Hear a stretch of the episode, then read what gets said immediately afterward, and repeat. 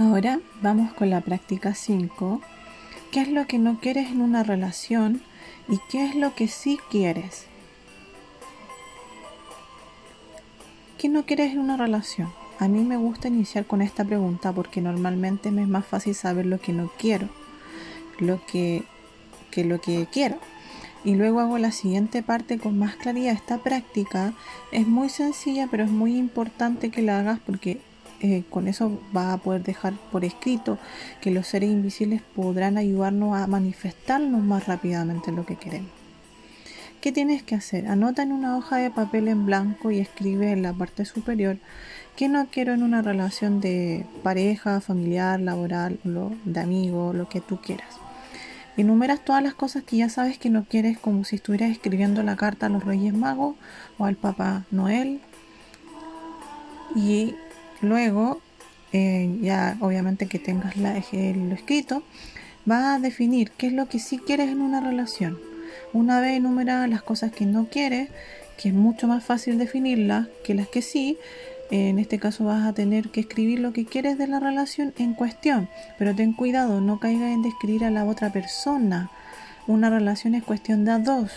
Por ello será importante que tengas en cuenta la interacción entre ambas Recuerda que el primer ejercicio que hemos hecho y, la relación contigo misma es muy importante que crees ese diálogo con tu relación ideal y luego lo dejes por escrito.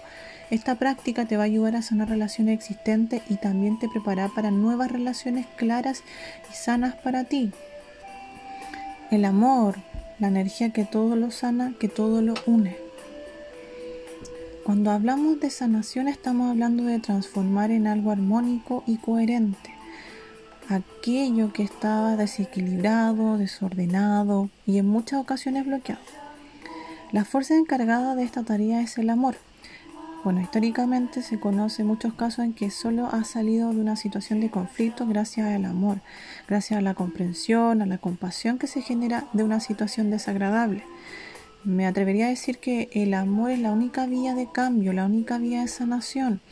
Y una forma maravillosa de generar amor es a través de la meditación de sanación y bendición. Puedes descargarla o también puedes verla en Spotify en el enlace que está en meditaciones. Cuando lo hagas para sanar una relación es importante que antes de iniciar la meditación visualices a la persona en cuestión y le mandes bendiciones a través de, su espalda a la altura de su corazón, donde se ubica el chakra del corazón. Hazlo por lo menos durante tres semanas. Aún así, ya ves cambios los primeros días, así te aseguras de que sanan también las tendencias ocultas. Gracias por haberte permitido el tiempo de escuchar esto, esta información que te he dejado para que puedas así sanar tus relaciones y dar entrada a relaciones nuevas y sanas en tu vida. Sé diligente y práctico en, la, en lo que haces, porque la práctica es el maestro. Si quieres tener éxito en tus propósitos, es muy importante que te juntes con personas que te hagan sentir muy bien y te permitan ser la mejor versión de ti misma.